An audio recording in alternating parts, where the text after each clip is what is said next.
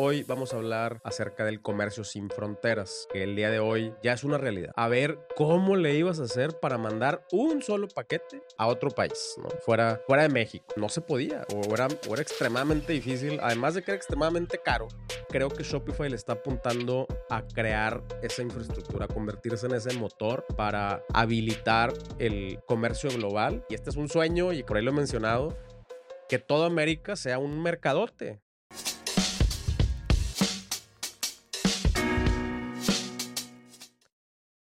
Todavía, todavía me gusta la, la musiquita del, del, intro. De hecho, eh, aquí en el, en el rebranding que, está, que hicimos para, para esta nueva fase de Merchants, eh, habíamos cambiado la musiquita del intro y, y, yo fue así de que no, no, no, no, no, regrésamela.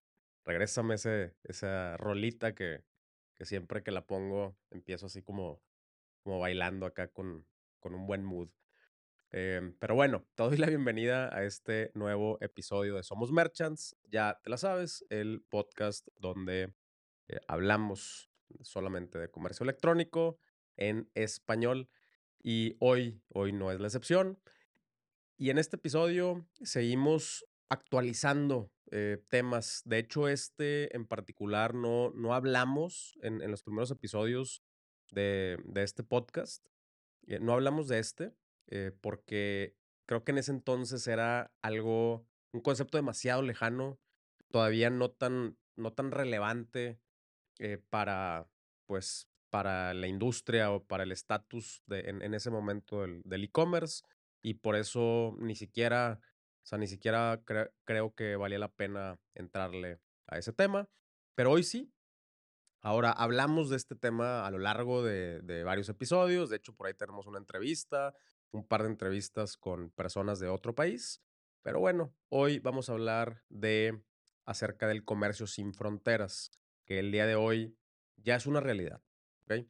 Te, te voy a dar un update, te voy a dar, eh, te voy a seguir dando mis opiniones al respecto y, eh, y, y, y bueno, pues ahora sí que vamos a entrarle de lleno. ¿Por qué no habíamos entrado al tema del comercio sin fronteras anteriormente? Pues de entrada, la neta es que no estaba fácil. No había, no había infraestructura. Eh, si a duras penas eh, apenas nos, nos estábamos acostumbrando a, a utilizar los, los, servicios de mensajería, eh, pues mucho menos hablar de algo. A ver, voy a hacer ahí un pequeño paréntesis. Para cuando yo empecé este podcast, que fue hace como cuatro años, ya lo establecimos, yo ya había hecho algunos envíos internacionales. O sea, no, tampoco estoy diciendo, no, no, no se puede, es imposible. No, no. Yo ya había hecho algunos envíos internacionales, pero esos envíos internacionales eran un pain.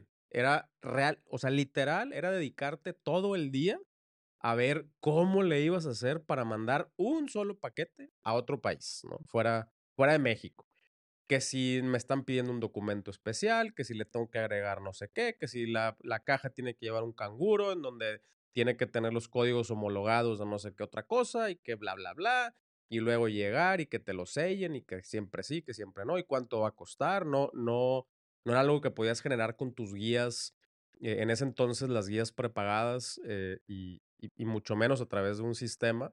Entonces, ya se podía hacer, sea, ya se podían hacer envíos internacionales, pero me estoy refiriendo a que no había una infraestructura eficiente, una, eh, una infraestructura preparada para que puedas hacerlo de una manera escalable, que, que, lo hagas como negocio.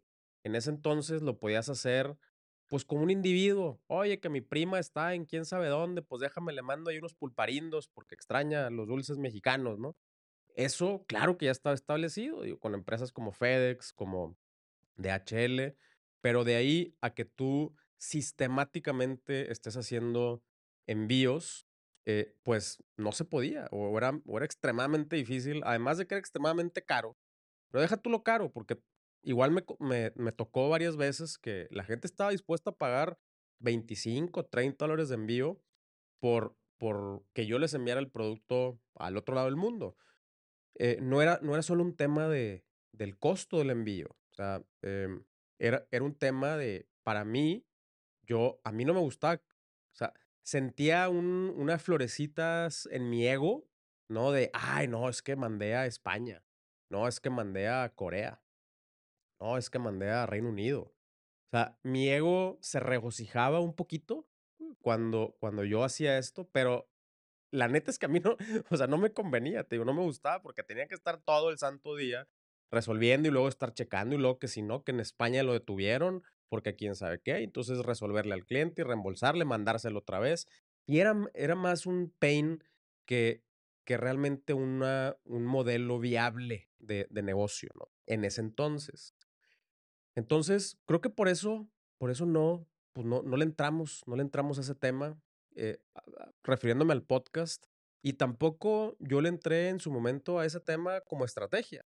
Como, como eh, te digo, eh, no, no nada más estaba el reto logístico, sino también la, la capacidad que teníamos nosotros en ese entonces para, para poner nuestra tienda en multilenguaje era todo un rollo, ¿no? Era, o sea, la neta, para empezar, no, no se permitía de manera nativa, lo tenías que hacer a través de una aplicación de terceros. Algunas plantillas te ofrecían traducción de Google, que tú sabes que traducción de Google, pues, sobre todo en aquellos tiempos, pues no era lo que es hoy. No había ChatGPT que te ayudara a hacer una traducción eh, pues buena, ¿no? Y, tropicalizada de, del, eh, o sea, se, como que todas las traducciones se sentían así como los doblajes de Nickelodeon, ¿no? O sea, como que muy, muy forzado. em, y, y luego, encima de eso, ponle la, la parte de la moneda.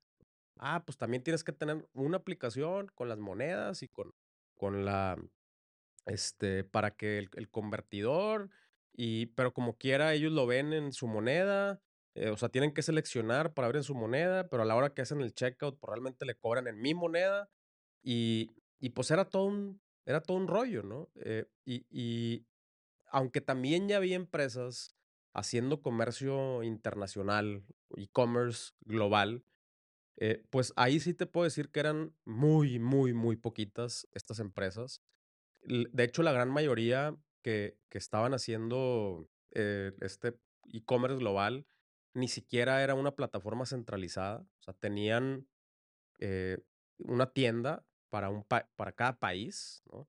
Este, entonces, imagínate, cuál, qué tipo de marcas pueden, eh, e- eran, eran lo, lo suficientemente robustas eh, y, y tenían suficiente capital como para montar, ya sea ellos mismos o a través de un distribuidor máster, pues una tienda en, en cada país y, y hacer todo el manejo de eh, pues, los inventarios, ¿no? Sea, imagínate, cada tienda pues, tiene su inventario, eh, porque pues una tienda es una, o sea, una tienda en un país es otro, es otra tienda, básicamente. Eh, tiene tu misma marca, pero está en otro idioma, tiene su propio inventario, tiene su propia moneda, tiene su propia contabilidad muy seguramente tiene su propio dueño, ¿no? Que son la gran mayoría que sí lo hicieron, fueron a través de distribuciones masters.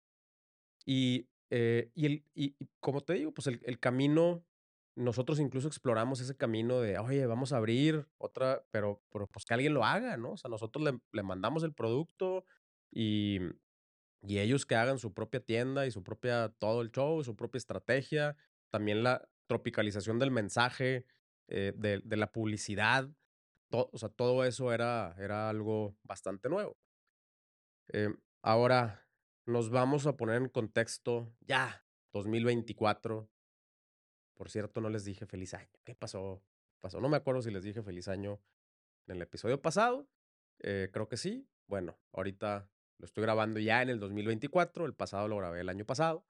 Eh, entonces, neta, muy feliz año. Eh, este, este, como les decía, creo que este 2024 se, se viene chido para el e-commerce, eh, se siente, se siente robusto, se siente asentado después de todas la, la- las turbulencias positivas y negativas que nos trajo eh, los, los, años, los años de pandemia y todavía nos vino a chispotear acá el 2023, pero creo que ya por fin se van asentando las aguas, por fin estamos viendo con claridad que ya no es una, una tendencia, eh, más bien ya no es un pico, ya es una tendencia y, y, y ya se, se- van calmando las aguas, pero estas aguas ya están más altas que en, en aquellos, en aquellos años gloriosos para el e-commerce de la pandemia.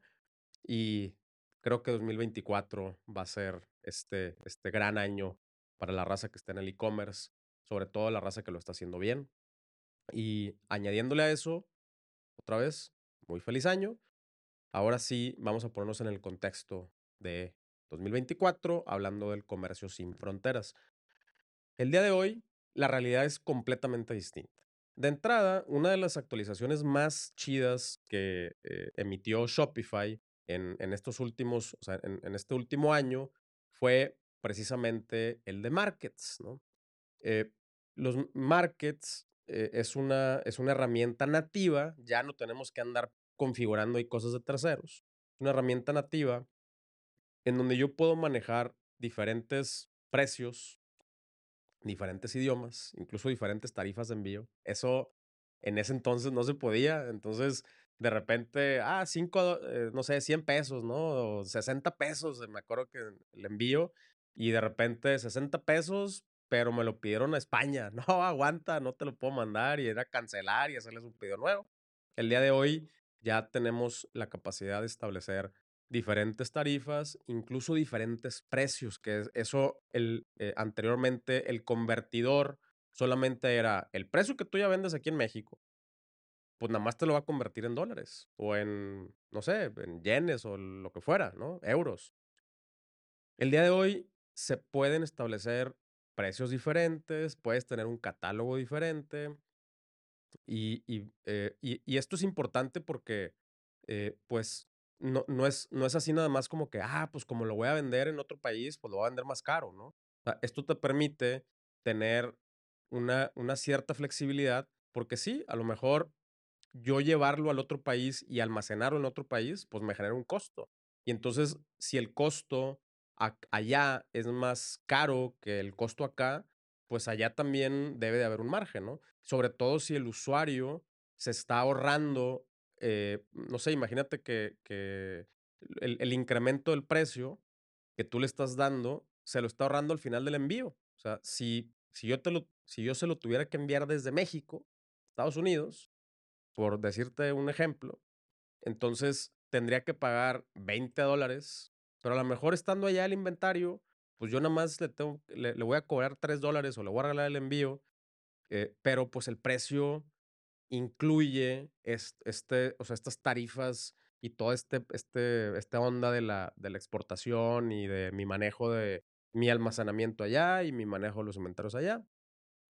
Y entonces esta nueva herramienta de Shopify te permite precisamente tener esta flexibilidad y determinar eh, no solamente hacer una conversión directa, que eso es siempre se ha podido hacer, pero manejar diferentes tarifas, diferentes precios, diferentes vamos a decir, condiciones de acuerdo al mercado al que le estás vendiendo. Y, porque seguramente tú también tienes condiciones diferentes, ¿no? Eh, como, como decíamos, oye, pues a lo mejor para, eh, si vamos a suponer que si yo tengo como quiera todo mi inventario aquí en México y le quiero enviar a alguien en otro país, pues eso, como te explicaba al principio del episodio, tiene implicaciones, no, no es nada más, o sea, no es igual de fácil que hacerlo aquí en, un envío doméstico, envío nacional.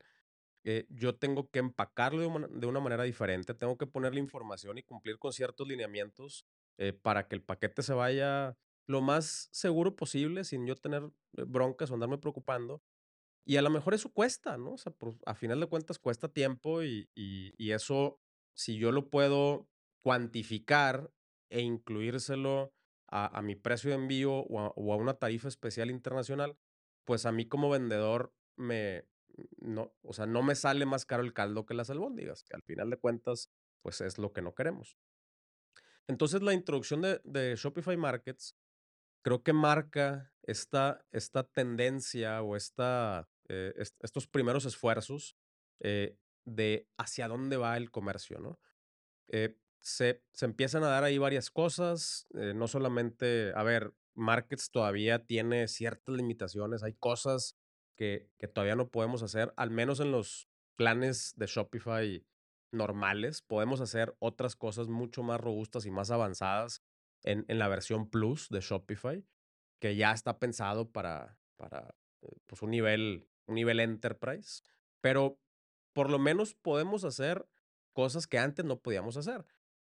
Y, y observando el camino de Shopify y las actualizaciones y, cuáles son los, los, las funcionalidades que le van agregando, eh, a mí me gusta utilizarlo como una bolita de cristal, ¿no? De que, ah, mira, yo creo que, yo creo que van para allá, ¿no? O sea, este, o yo creo que están empujando o van a empezar a impulsar hacia allá.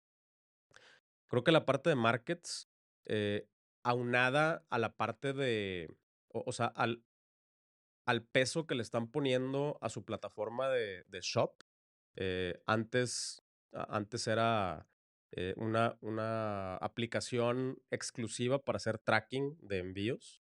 Así empezó Shop. Em, y, y después le fueron incorporando algunas otras funcionalidades. Le, le, le agregaron después eh, como algunas recomendaciones de otros productos con base en tu historial de compras de otros merchants utilizan Shopify como plataforma de ventas. Pues imagínate, tú te das de alta con Shop en ese entonces que nada más se puede hacer envíos, eh, perdón, tracking de tus pedidos. Y, y entonces Shopify eh, te mostraba los pedidos que, que, tú tenías en camino eh, en, una sola, en, una sola plataforma, ¿no?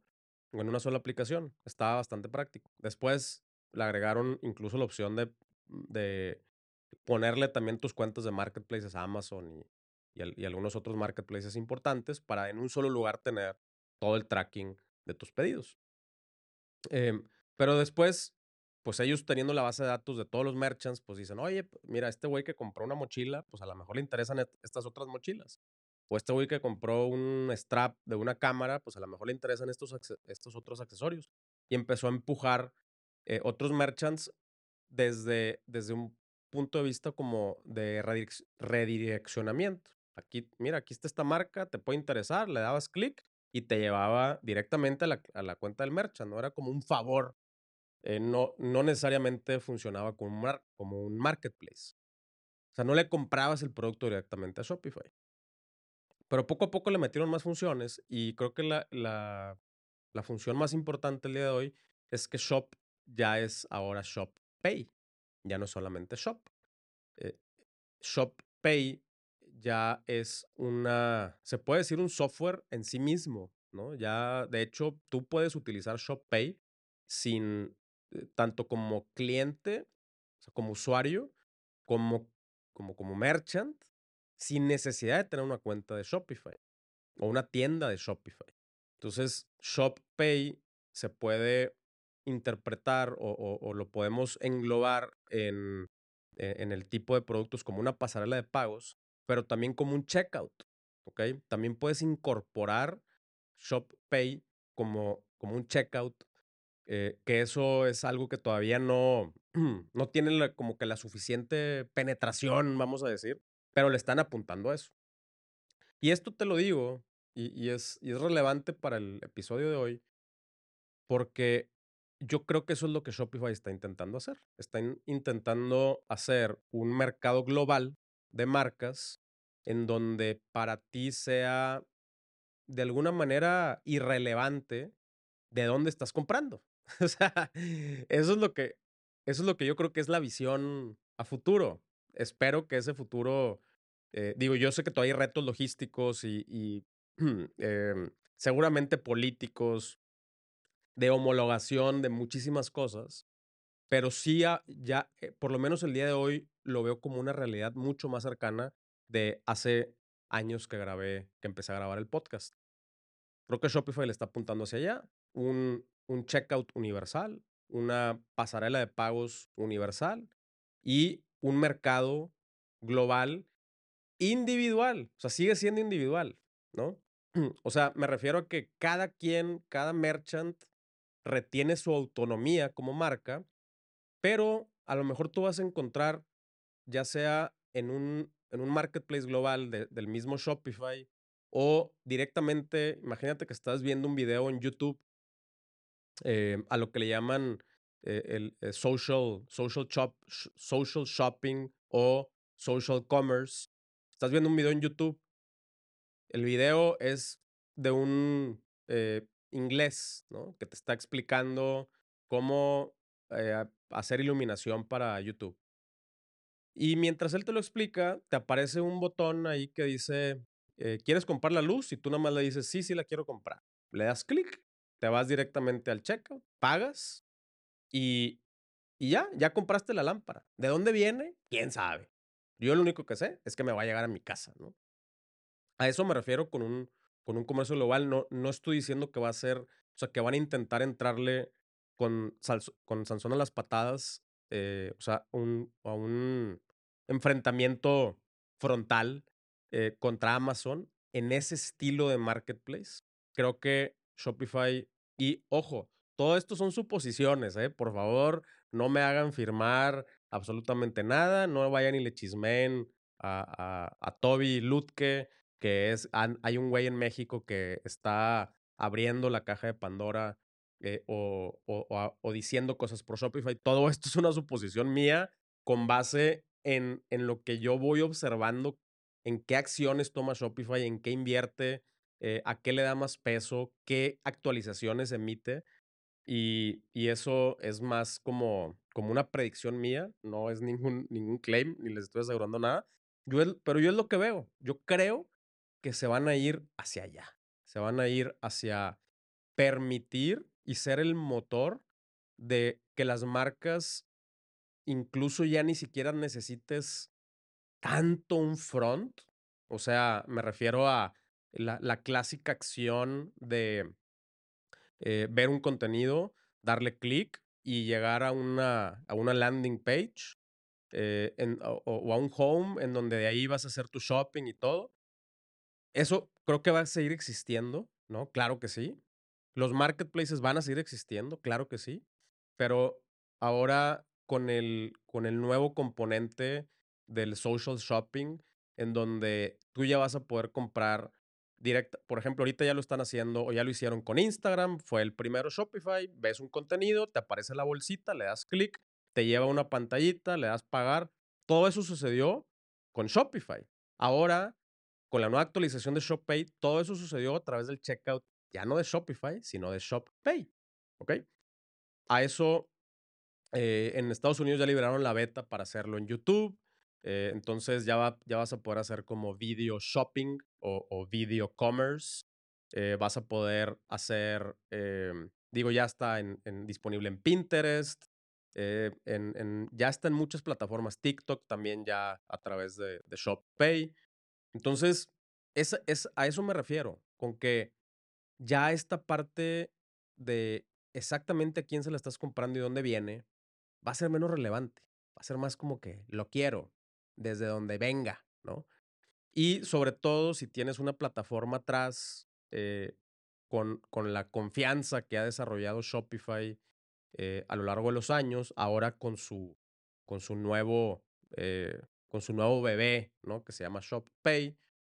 así como confiamos en PayPal, creo que vamos a empezar a, a confiar conforme más utilicemos o, o reconozcamos ShopPay como eh, pasarela de pago y después ShopPay como un checkout, eh, sabiendo que Shopify es muy cuidadoso con sus políticas y todo eso, creo que eso va a habilitar a que más marcas puedan accesar a muchísimos mercados, independientemente que digan, ah, es que mi producto es desde México.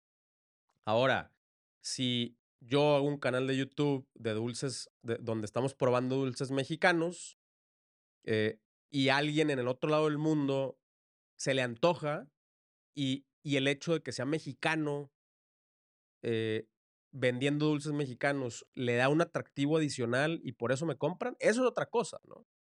Pero el punto es que creo que Shopify le está apuntando a crear esa infraestructura, a convertirse en ese motor para habilitar el comercio global en formatos en, los que ni siquiera ahorita nos estamos imaginando. ¿Ok? Eh, eso aunado a que hace un par de años Shopify también invirtió en una empresa logística y eh, en Estados Unidos ya tú tienes una, ya tú tienes, ya hablé como mis hermanos allá de Puerto Rico, eh, tú ya tienes una, eh, una red de almacenes powered by Shopify, o sea que eh, está mm, totalmente integrado, ya no es, ya no es una integración de terceros o un, un servicio de terceros, sino que ya está tu software, tu inventario, tus políticas, tu eh, logística inversa, todo está integrado en un mismo lugar, porque la misma empresa de software por la que vendes es la misma dueña del servicio logístico y por lo tanto tienes acceso a buenos servicios, a mejores precios, y volumen, porque ya todo está verticalmente integrado. Esa fue una apuesta también muy grande de Shopify. Invirtieron bastante dinero, si, no, si mal no recuerdo, como 400 millones de dólares. Y, y el día de hoy ya lo vemos más robusto. Todavía es, están exclusivamente en, en Estados Unidos, o sea, yo no puedo utilizar un almacén de terceros de Shopify en otra parte del mundo, eh, pero por lo menos en Estados Unidos ya, ya tuvieron un montón de penetración, ya están de costa a costa, eh, ofreciendo este servicio con muy buenos, eh, o sea, como que muy buenos tiempos de envío, muy buenos resultados. Y yo creo que eso ha sido como la incubadora para eventualmente expandirse. Ahora, ¿cómo se van a expandir? Ahí sí no sé, pero lo que sí puedo eh, intuir es que sí lo van a hacer. O sea, lo van a hacer, o sea, se van a seguir expandiendo poco a poco, empezando por sus mercados principales, integrando también estos otros servicios. Seguramente lo que va a suceder es que en, los, eh, en, la, en el siguiente círculo de mercados, pues van a empezar a comprar empresas locales logísticas para habilitar. No quiere decir que ellos van a ir a crear, así como lo hicieron en Estados Unidos. No hicieron una desde cero. Compraron una de las mejores, las que tenían más tecnología y con las que ya estaban integrados y, y la empezaron a hacer más robusta a partir de ahí. Seguramente lo mismo van a hacer allá. Van a comprar una, le van a meter el software, le van a meter sus procesos y sus políticas y todo, y van a empezar a abrir otros países. Y ahora ya vas a tener esta conexión entre países en donde vas a, donde tú a lo mejor entregas en un hub de acá en Estados Unidos, en Austin, Texas, pero si de repente tu producto se vende un montón allá en Alemania, ah, pues, pues vas a tener tu, tu eh, inventario distribuido de acuerdo a tus puntos de consumo y esperemos que en algún momento eso también nos salpique acá en Latinoamérica. Eh, creo que acá en Latinoamérica hay muy buena materia prima en el sentido de que hay, hay empresas que, que ya están lo suficientemente robustas como para que venga una empresa como Shopify, ya sea comprarlas o invertirles. Y, y, y entonces seguir extendiendo la red. Imagínense, y este es un sueño, y creo que también por, por ahí lo he mencionado, que toda América sea un mercadote. O sea, que, que se eliminen las fronteras, eh, y, por fronteras me refiero, eh, oye, me cuesta más, me cuesta más barato mandar de aquí a McAllen, que, que lo tengo a tres horas, que, que mandar a veces de aquí hasta eh, Baja California, que lo tengo a veintitantas horas, o a Yucatán, que lo tengo a veintitantas horas. Por el simple hecho de que existe una frontera eh, entre los países. A eso me refiero, no se van a quitar las fronteras, pero las fronteras comerciales van a habilitar la ida y venida, lo que ahora se le conoce también un poquito ahí como el nearshoring. Creo que todo eso, el, el mundo digital poco a poco lo ha ido borrando. Y, y creo que empresas como Shopify están haciendo eh, apuestas muy fuertes a que eso siga sucediendo. Y, y entonces, el, pues eh, ahora sí que el resumen de este episodio es, el día de hoy, el, o sea, comerciar hacia otros países es una realidad. Es una realidad que, a ver, sigue estando lejana para muchas personas y para muchas marcas todavía inclusive para mí. Eh, pero ya es una realidad, o sea, ya es algo en lo que podemos aspirar en un mediano plazo. Ya no es de que no, no, no, no, no ni lo voltees a ver, güey. O sea, esa ola no, no va a llegar. O sea, esa ola se va a reventar allá a cuatro kilómetros de la costa. Ni te preocupes, güey. El día de hoy no. El día de hoy yo digo, la ola nos va a llegar. ¿Ok? Nos va a llegar espero que más pronto que, que, tarde.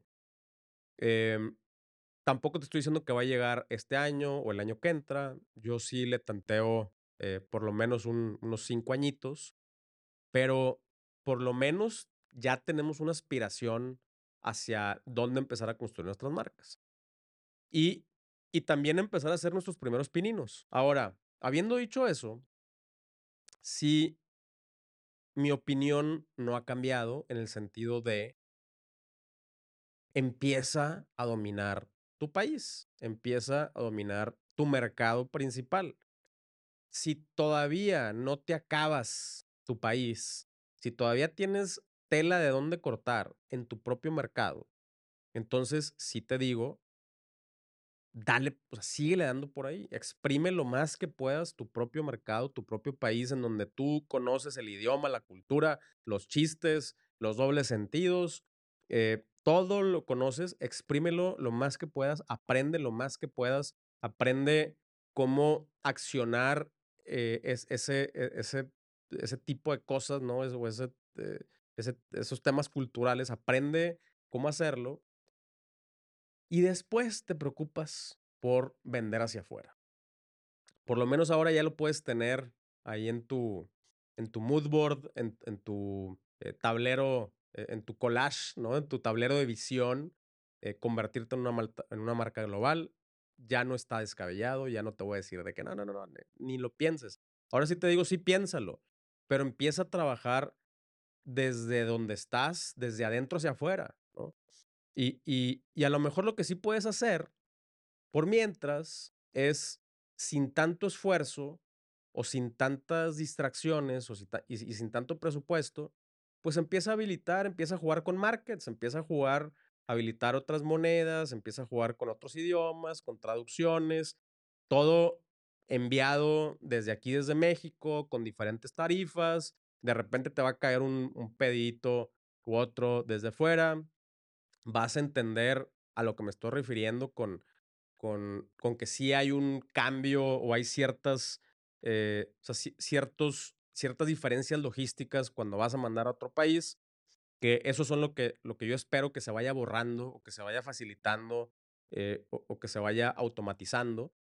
Eh, pero por lo pronto sí hay ciertos protocolos que tienes que seguir cuando tu país, digo, perdón, cuando tu producto va a salir de tu país y va a entrar a otro. Hay ciertos países que son muy permisivos, hay ciertos países que son bastante eh, precavidos, ¿no? Con lo que estás enviando y, cómo tiene que ir el embalaje y todo. Eso sí lo puedes hacer, pero que siga siendo un, una, ah, mira qué buena onda, ya me cayó un pedido no sé dónde. O sea, todavía no te preocupes por hacer una estrategia de cómo me voy a ir a penetrar Reino Unido. Creo que todavía no estamos ahí. Eh, bueno, si estoy hablando contigo que vas empezando, que todavía no te acabas, eh, eh, o sea, tu propio país, y esto es desde si vas empezando a las principales marcas que yo conozco aquí en México, pues todavía están en un nivel en donde hay mucho por hacer, hay mucho por abarcar, hay muchos rincones todavía donde podemos llegar y donde también internamente la logística se va expandiendo y, vamos teniendo nuevas rutas de entrega y se están haciendo cada vez más eficientes, con excepción, ya te la sabes, buen fin, hot sale, todo colapsa.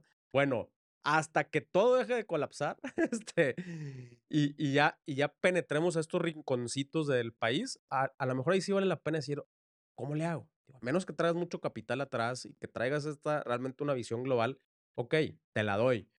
Pero por lo pronto, eh, te, o sea, con el mensaje que quiero que te quedes es, sigue trabajando en, en lo local, en tu país, pero ahora sí ya vale la pena mantener una visión global eh, y, y poco a poco ir trabajando hacia esa visión global. Entonces, el comercio sin fronteras ya no es un albur, ya no es algo descabellado, ya es una realidad, con la, pero sigo manteniendo mi postura de que empieza por lo tuyo, empieza por tu país y poco a poco ve expandiéndote hacia afuera, no lo hagas al revés. ¿Sale? Pues muchísimas gracias. Nada más te quiero recordar como en todos estos episodios, somosmerchants.com, lanzamos una membresía que se llama Un Millón al Mes, en donde tenemos este caminito eh, bien, bien trazado donde vamos a estar entregando diferentes sesiones de preguntas y respuestas completamente en vivo, talleres y, y todas las herramientas que tú necesitas para eh, caminar, ¿no? Para irte en este caminito hacia el millón. Y eh, ahí lo puedes encontrar en somosmerchants.com. El día de hoy tenemos un precio preferencial con lugares limitados. Lo puedes ver ahí en la página, en la descripción de este episodio también lo vas a encontrar. Y eh, la neta está muy chido. Ya tuvimos el primer taller de cómo diseñar la, eh, tu, tu homepage. Estuvo muy, muy padre. Vamos a tener el siguiente taller muy pronto. Así es que antes de que venga ese siguiente taller, entra a la membresía. Vas a conocer además otros merchants que están en el mismo camino que tú. Y pues es todo. Muchísimas gracias y nos vemos en el que sigue.